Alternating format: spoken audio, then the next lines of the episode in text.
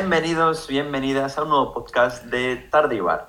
Nadie nos puede parar, ni una jornada intersemanal atípica nos ha impedido grabar el programa. Como imparable el Getafe, que haciendo su particular homenaje al campeón de la UFC, Israel Adesanya, se ha colocado como nuevo líder de la liga, tras su impresionante partido ante el Betis.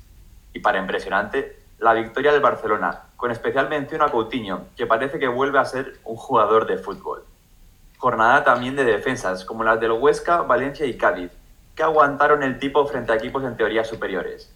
Hablamos de todo esto, de porteros, flores y fracasos, y mucho, mucho más.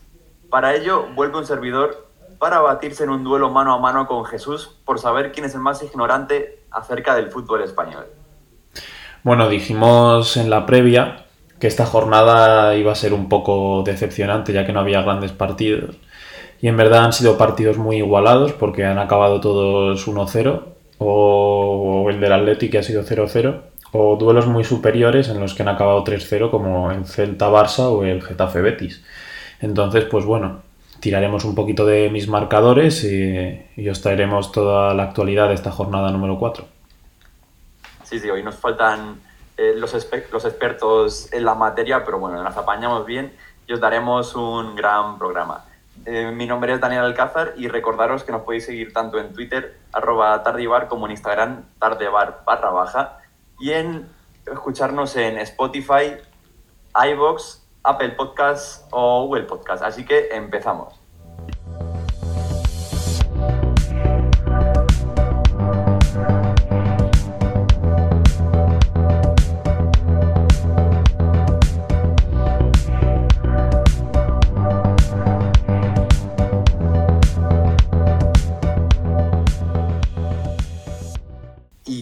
Bien has dicho tú, Jesús, ha habido tanto humillaciones, pero humillaciones duras, además dolorosas, y partidos muy, muy igualados.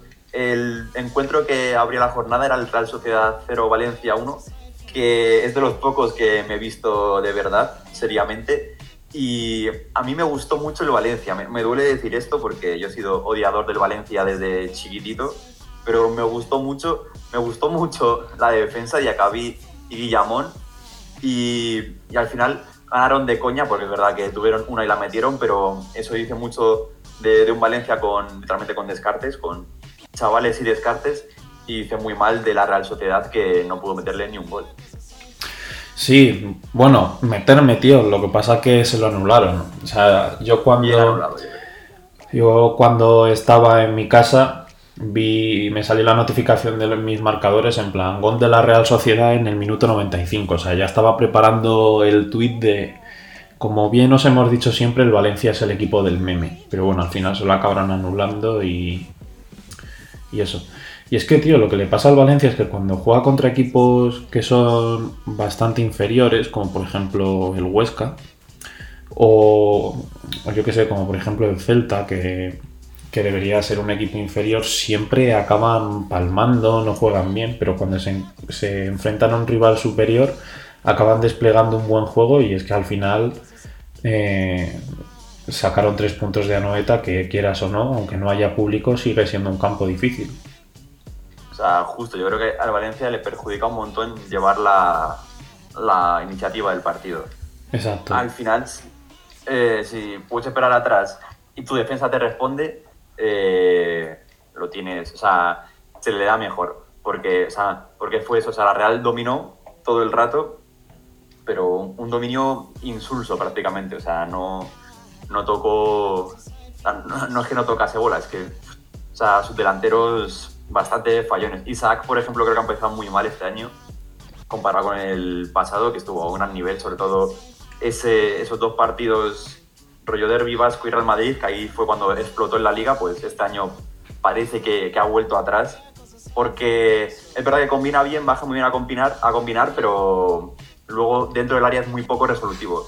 Ahí William José, que entró en la segunda parte, eh, lo hizo algo mejor, pero ya entró con el Valencia totalmente echado atrás, eh, defendiendo con 20 hombres si se puede, y, y no consigue hacer nada. Sí, pero bueno, o sea, al final la temporada pasada entre Odegaard e Isaac, pues el, el, o sea, el equipo dio la sensación de que estaba como muy bien conjuntado, pero es que en verdad, si tú te fijas en las estadísticas de Isaac, solo consiguió meter nueve, nueve goles la campaña pasada y sí que empezó también igual que esta. Entonces yo creo que después de la jornada 4 es un poco pronto para sacar conclusiones, porque además es un chico muy joven, tiene 21 años y no es como William José que al final, por, por muy malo que sea, sí que tiene mucha más experiencia en la liga. Justo, o sea, es verdad, a ver, hay que darle tiempo. Y en teoría, a la larga, que es lo que pasó el año pasado, eh, Isaac le acabará superando, pero ya te digo que por ahora este principio de la Real, a mí no es que me haya decepcionado, pero esperaba más. Por ejemplo, de Silva, eh, es verdad que Silva ya es mayor y que ya eh, no está como antes, pero se nota un montón el salto de, de Odegar a Silva, siendo Silva un gran jugador. Sí, yo creo que, bueno, que al final la Real está sacando chavales muy jóvenes de la cantera, como puede ser Barrenechea o también eh, Miquel Merino, que ya no es tan joven y que ya tiene un nombre en la liga, pero yo creo que al final viene como un jugador que tiene muchísima calidad y, en faceta un poco de mentor y para darle un poco más de experiencia a esos chavales. Sí, sí, eso de mentor, eh, ahí sí que te lo compro porque, no sé la estadística que sacaron, pero me parece que como que el anterior partido este han jugado, no sé si nueve jugadores de la cantera o once jugadores, algo así, un porrón de jugadores, vamos, y ahí Silva puede hacerlo bien, pero al final es un poco, o sea, en las primeras jornadas darle tanto protagonismo a la cantera significa que tus partidos, pues a lo mejor te puedes sacar resultados pero a lo mejor a la larga, si estos jugadores explotan, pues puede que te vaya mejor. Sí, o sea, yo creo que querrán repetir un poco lo de Mikel Oyarzábal y tener como un núcleo bueno para los años que vengan. Sí, sí, porque por ejemplo, a mí Barrenechea, que le tengo en el fantasy, me jodió mazo porque no jugó. Ah, jugó un poco bien la primera parte, pero luego le cambiaron al descanso porque estaba cansado y que tampoco he derrotado mucho. Eh, pues no, no hizo nada, porque hay una de las grandes sorpresas que me flipó de este partido fue Correia, Thierry Correia, el lateral derecho tan criticado el año pasado del Valencia. O sea, que si tú le ves jugar, parece un empanado en el campo. O sea, parece yo jugando al baloncesto municipal. Pero el tío, no sé cómo en defensa, aguantó muy bien y, gran parte de que el Valencia eh, sacase un buen resultado fue porque él vamos, no pasó nadie por esa banda que me sorprendió un montón. Sí, la verdad que sorprende porque es un jugador muy criticado.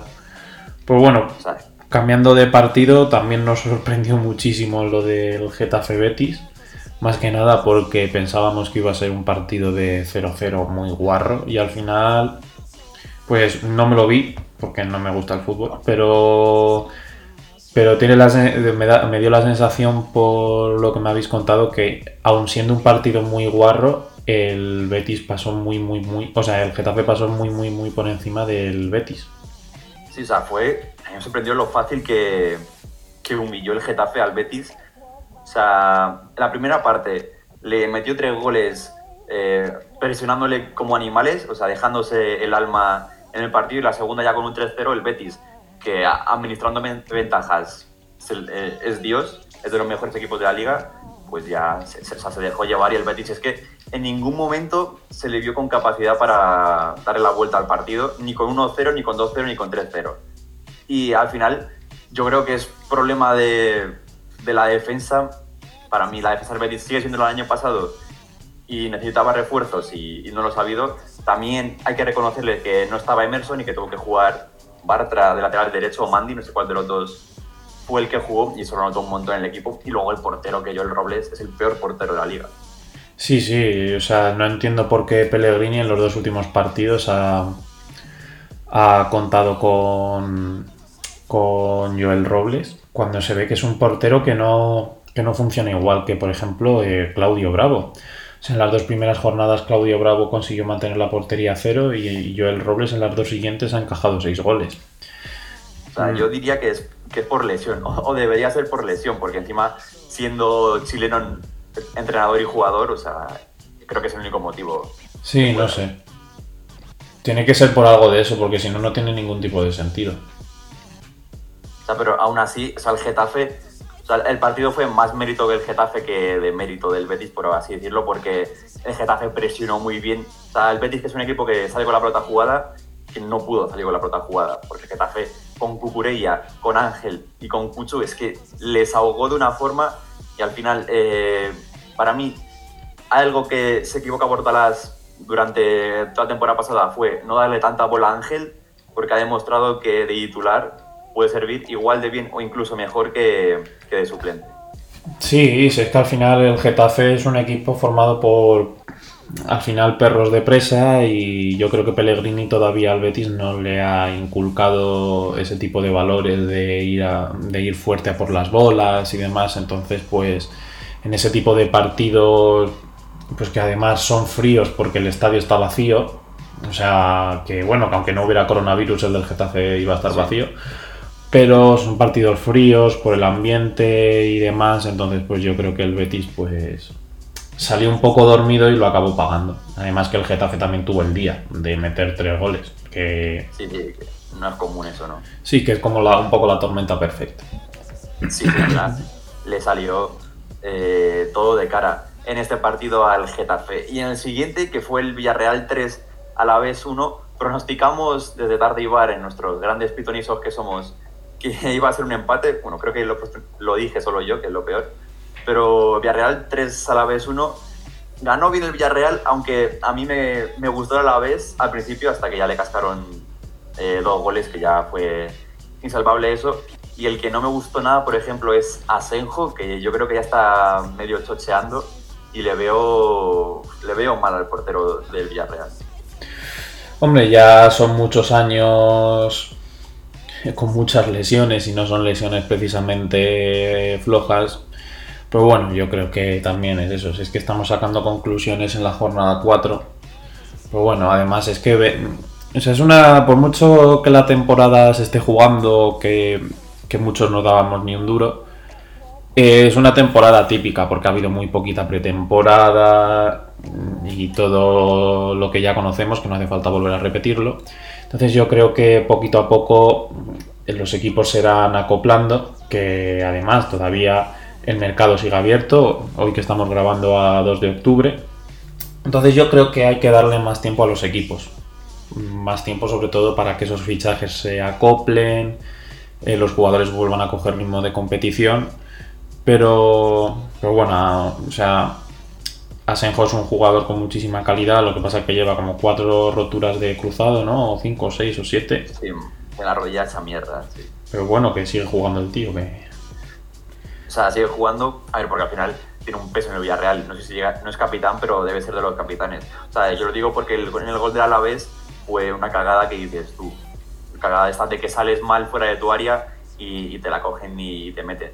Lo que me gustó de Emery, mira que le he dado palos en este programa, fue que cambió el dibujo táctico al fin. O sea, hizo su labor de entrenador y adelantó a Parejo que liberó de tareas defensivas porque puso a Trigueros y a Iborra detrás y Parejo con solo la libertad de, o sea, con la libertad de filtrar balones lo hizo muy bien y conectó muy bien, sobre todo con, con tanto Moy Gómez como con Mario Gaspar, que, que fueron los que dieron asistencias a, a Alcácer.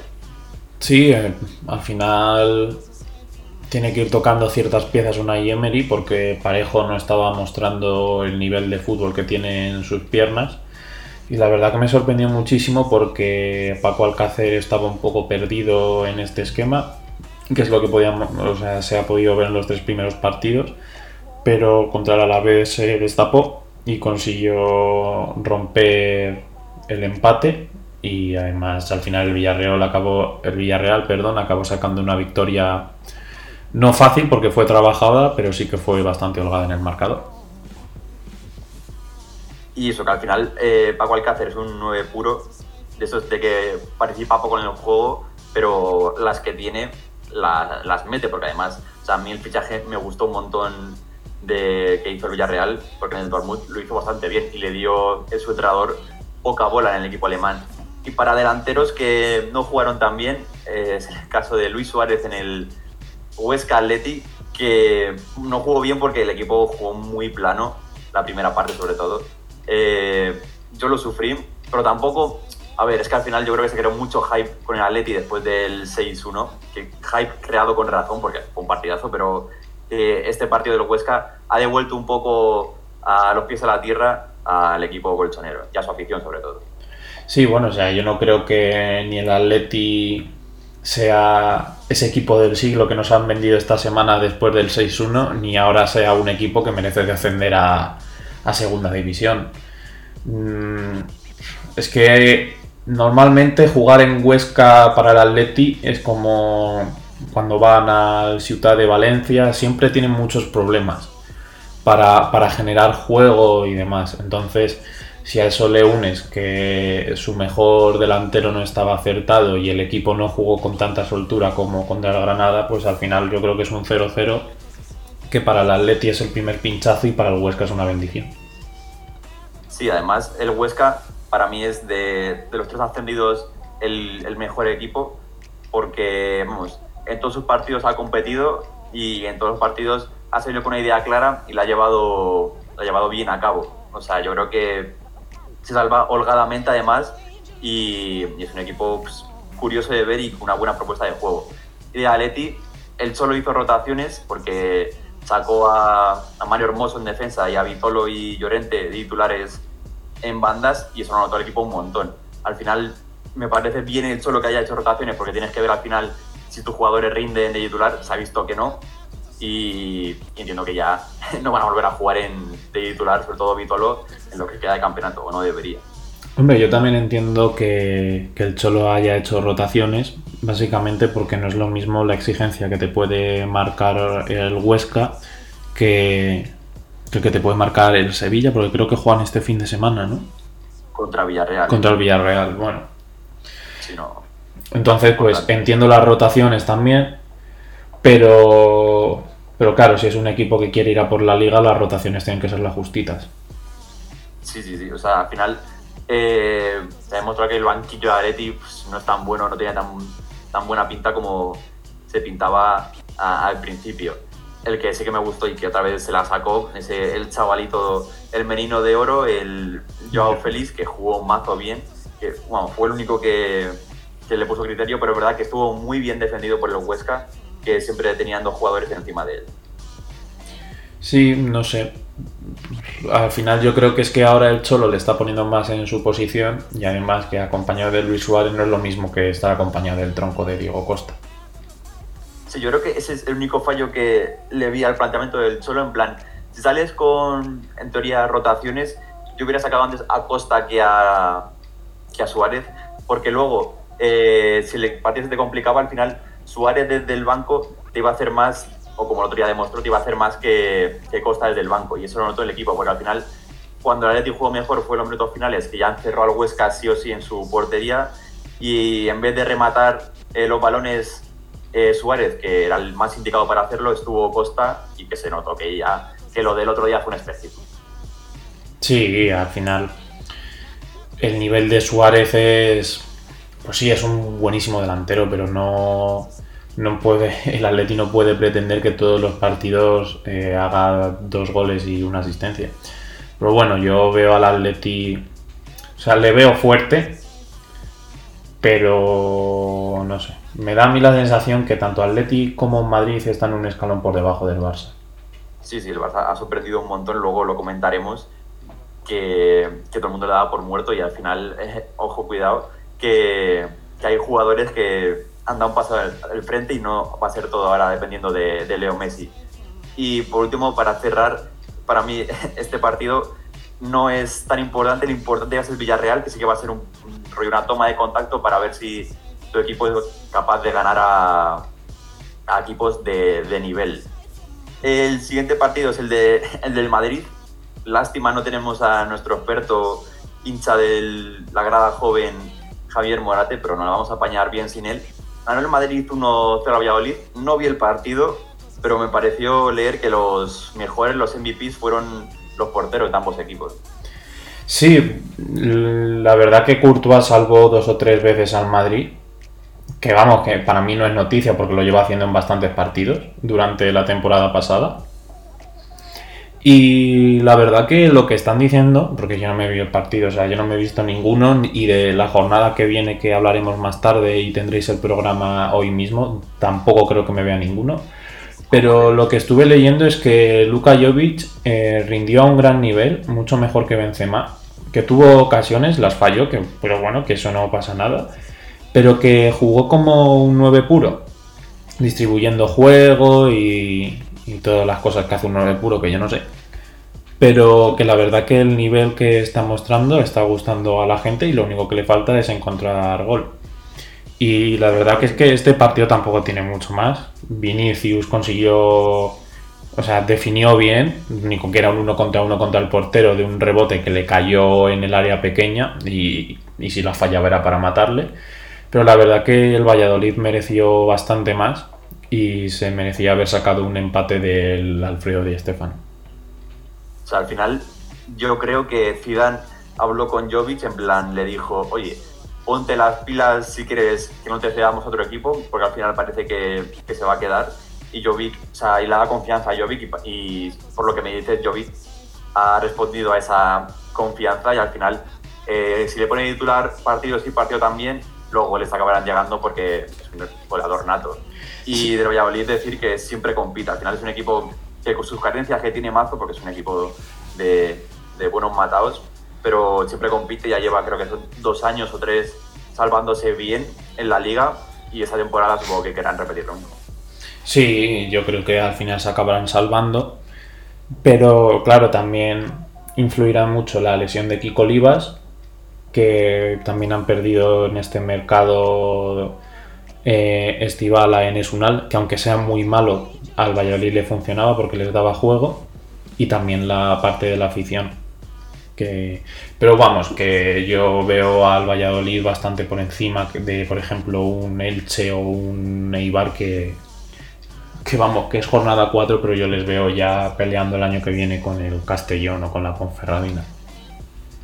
Sí, porque ese fue, esos dos equipos se enfrentaron en un duelo para ver quién era peor de los dos. Eh, en la- vamos, fue mismo horario, pero o sea, compartió horario con el Madrid y Valladolid, o sea que además la gente ni los vio, para nosotros mucho menos. Y ganó el Elche, eso- yo, yo le daba favorito más al Eibar, pero Sí, pero... ganó el Elche. O sea, el problema, bueno, a ver, el problema, o sea, el partido que estuvimos ayer grabando y eh, pudimos hablar con Nacho porque aunque se jugara en primera era un partido de segunda, entonces Nacho se lo vio.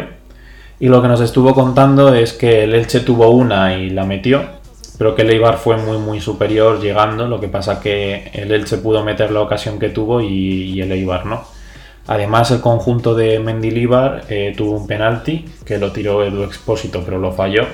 Entonces, pues, primera victoria del Elche en su vuelta a primera. Pero para mí sigue siendo bastante superior el Eibar, aunque los dos vayan a descender. Eh, sí, lo falló además porque lo tiró a Lopanenka mal. O sea, no me gustó el penalti, pero no sé si se llegó a parar el portero de forma sencilla O sea, o qué, pero... Yo, es que eso, eso es lo que no entiendo. Es en plan, ¿por qué si te estás jugando en plan, son tres puntos contra un rival directo, te lo estás jugando, era el gol del empate, creo que era el minuto 50, o sea, tenías toda la segunda parte para seguir achuchando y, y lo tiras a los panenca, tira a asegurar. Sí, es que eso de los Panenka yo siempre pienso que... O sea, no sé qué se le pasa por la cabeza al jugador para, para decirlo a tirar de tal manera. O sea, es absurdo. O sea, porque al final, si fallas un penalti pero lo tiras bien, y dices, bueno, pues al final el portero me lo ha adivinado, tal, no sé qué. Pero si lo fallas a lo Panenka es como, te has pasado de listo, tío, y has quedado en ridículo y tu jugador, o sea, tus compañeros te van a mirar mal porque en vez de asegurar, has ido a, a probar suerte, cosa que no te puedes jugar en, el estado en el que está tu equipo. Claro, has ido a lucirte. Claro, justo. Y mira que Duspósito me parece a mí el mejor jugador que tiene ahora mismo el Alavés, pero no te, no te puedes permitir esas cosas jugándote la, la vida. Claro, es que es eso. Es que te. O sea, es que es el, la jornada 4, pero al final es un rival directo, entonces está- le puedes dejar sin tres puntos y dártelos a ti y ya ir consiguiendo ventaja. Entonces, pues bueno, no sé. Para mí, un gran fallo no de penalti, sino de planteamiento. Y, y marcó Lucas Boyé, que es un joven delantero argentino de 24 años que o sea, he leído por Twitter, porque como no vimos el partido, pues no sabemos realmente cómo jugó bien, pero que, que promete. O sea, que, que, no lo hizo mal y que puede ser a lo mejor lo que se pueda agarrar el Eibar, para, el, Eibar, el Elche para, para salvarse. Y nada, para, para seguir con la jornada de la liga, vamos a hablar de otro recién ascendido como es el Cádiz, que es una pena no tener a Nacho aquí porque telita con el Athletic. Para los que no sepan nada del partido, se jugó en San Mamés un Athletic Club contra el Cádiz y el Athletic de Bilbao acabó perdiendo el partido por 0 a 1, pero lo, lo verdaderamente increíble es que el Cádiz jugó los últimos 20 minutos con 9 jugadores ya que en la segunda parte expulsaron por doble amarilla a Capo y por doble amarilla Negrero. La verdad que es que es un, es un... O sea, que el Cádiz te gane en tu propia casa con nueve jugadores, me parece que, que es para disolver el club, casi. Eh, sí, es que esa es, no es tan... O sea, no, la gente creo que no lo ponen tan grave, o por lo menos el aficionado normal no, no se da la gravedad de, de este resultado. O sea, ya de primeras, eh, perder contra el Cádiz en tu casa es duro. O sea, ya esto es algo que no te puedes permitir en ningún momento. Que el Athletic contraba con estos tres puntos, yo también. Pero perderlo de esta manera y jugando tan mal, pero tan mal, es que lo peor de todo es que iban 0-0 y ya, y expulsan a uno del Cádiz, y aún así el Cádiz te mete un gol. O sea, es que ya eh, el Bilbao está claro que no sabía atacar, pero parece que también ha perdido la fiabilidad defensiva que tenía la anterior temporada. A ver, también es verdad que el gol es en propia puerta, pero bueno, que o sea, por mucho que sea en propia puerta, el gol es en el minuto 60. que le quedó al Athletic 10 minutos con el Cádiz con 10 jugadores y luego 20 minutos más con 9 jugadores. O sea, y además no es que luego te metas en las estadísticas y veas 30 remates del Athletic, ¿no? O sea, es que, no sé, me parece que es como bastante penoso, no que el Cádiz te gane, porque el Cádiz tiene buen equipo para competir partidos, pero lo que sí que me parece lamentable es que te ganen tu casa con nueve jugadores. O sea, es lamentable porque además el gol del Cádiz es en propia puerta de Unai López, pero es muy buen gol porque eh, el Choco Lozano lo hace muy bien, se hace un autopase en el área, me parece que era Unai Núñez el que le defendía, sea, se mea en Unai Núñez y luego la mete pase la muerte y se la mete el jugador del Bilbao en propia. O sea, a mí es verdad que Unai Núñez mm, me pareció que era buen jugador el año pasado, pero este me parece, ya me cuesta más verle. Me parece que la baja de Geray, el Athletic sufre mucho sin él en defensa. Y me sorprendió mucho el Cádiz que con su estilo a defender como sea y a verlas y a ver si cae algún gol, ese estilo rácano que no le va mal. Eh, antes le veía yo 100% eh, descendido antes de empezar la liga, ahora yo le veo con posibilidades de luchar por la permanencia y sufrir hasta el final. Sí, al final el Cádiz ha, ha jugado cuatro partidos y de esos cuatro partidos ha ganado dos. Y los dos fuera de casa, tanto al Huesca como al Athletic. Entonces, pues bueno. Mm, cada vez que pasan más los partidos, al Cádiz sí que lo veo salvarse y al Huesca, pues bueno, de cuatro partidos lleva tres empates, necesita empezar a ganar partidos, pero también le veo un equipo que puede pelear por esa salvación. Sí, ahora en las cuatro primeras jornadas eh, nos ha dejado claro que Eibar y Elche sí que están en, los primeros en la cola para defender y que ya el otro sí que el tercer puesto del descenso sí que está, va a estar más competido porque no hay ningún tercer equipo malo malo como el solo. Exactamente. Y poco más de comentar de esta humillación de Athletic. Cuando vuelva Nacho le sacaríamos este partido porque queremos escuchar una opinión de un verdadero fan. del equipo vasco. Y, y, continuamos con el, con el Sevilla Levante, con Sevilla 1 Levante 0, que el Sevilla demostró que tiene una flor intacta, porque también la ha tenido para el sorteo de Champions, del que haremos un especial. Y con un gol del Nesiri en el 90, me parece, se cargó al Levante, que no jugó mal, el Levante tampoco. O sea, fue un partido bastante igualado, quieras que no, pero al final el Sevilla, sobre todo eh, Jesús Navas, que con 34 años que debe tener, me parece un escándalo. Que un tío así se corra la banda como si no hubiera un mañana. Gracias a, Navas se consiguió llevar los tres puntos. Sí, al final fue un partido un poco trabado en el que el dominador fue el Sevilla, pero no consiguió meterla. Entonces, al final pasó un poco como en el partido contra el Cádiz. Al final el Sevilla destapó, bueno, abrió la lata en el descuento y se consiguió llevar los tres puntos. Sí que es verdad que, por ejemplo, en la Supercopa, tanto en Nesiri como Campos tuvieron unas muy claras ya al final para, para ganar al Bayern, pero no consiguieron meterlas, entonces pues al final también el, el delantero marroquí creo que es, ¿no? Eh, sí, supongo que sí, con ese nombre seguro. Sí, por ahí. Eh, al final consiguió resarcirse de ese error y llevarse los tres puntos. Pero vamos, que ya te digo que seguro que preferiría haberlo metido contra el Bayern. No, no, nos ha jodido, es que ese error clamoroso que le saca muy bien Noya. Sí. Pero al final al Sevilla lo que le falta y lo que le viene faltando eh, que le pasó el año pasado y que más o menos lo medio solucionó en la Europa League y tal, es gol, o sea, un 9 al final. Porque De Jong, pues eso, lo que, lo que he dicho, el año pasado, en el último tramo de temporada sí que se vio un buen De Jong, pero este año ha empezado también flojucho y el que te, el que te metía los goles era Ocampos, pero Campos tampoco creo que no ha metido ningún gol todavía o, o ha metido pocos. Entonces, le falta gol al Sevilla Supongo que Monchi buscará un delantero como sea en el mercado, pero, pero para mí es el gran debe de este equipo. Sí, porque al final depende mucho de, de Ocampos, entonces yo creo que lo que tienen que hacer es también meter un poquito más en juego a gente como el Nesiri.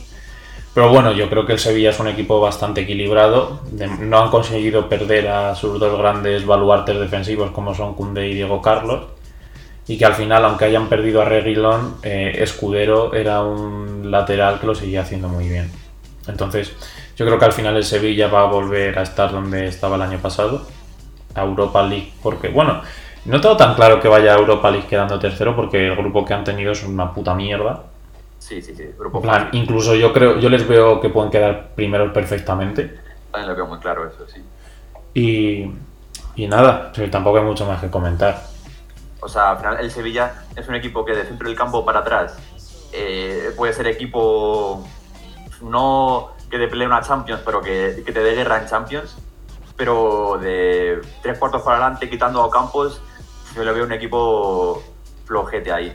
O sea, porque al final el Nesiri tampoco es un goleador, lo ha demostrado, que no, no, no te mete las que tiene que, que meter. Es un tío que, que sí, como segundo delantero tal, te puede crear juego y no sé qué, pero le falta un 9 un 9 de verdad, pero bueno. Y el que no tiene ningún problema con el gol es el Barça.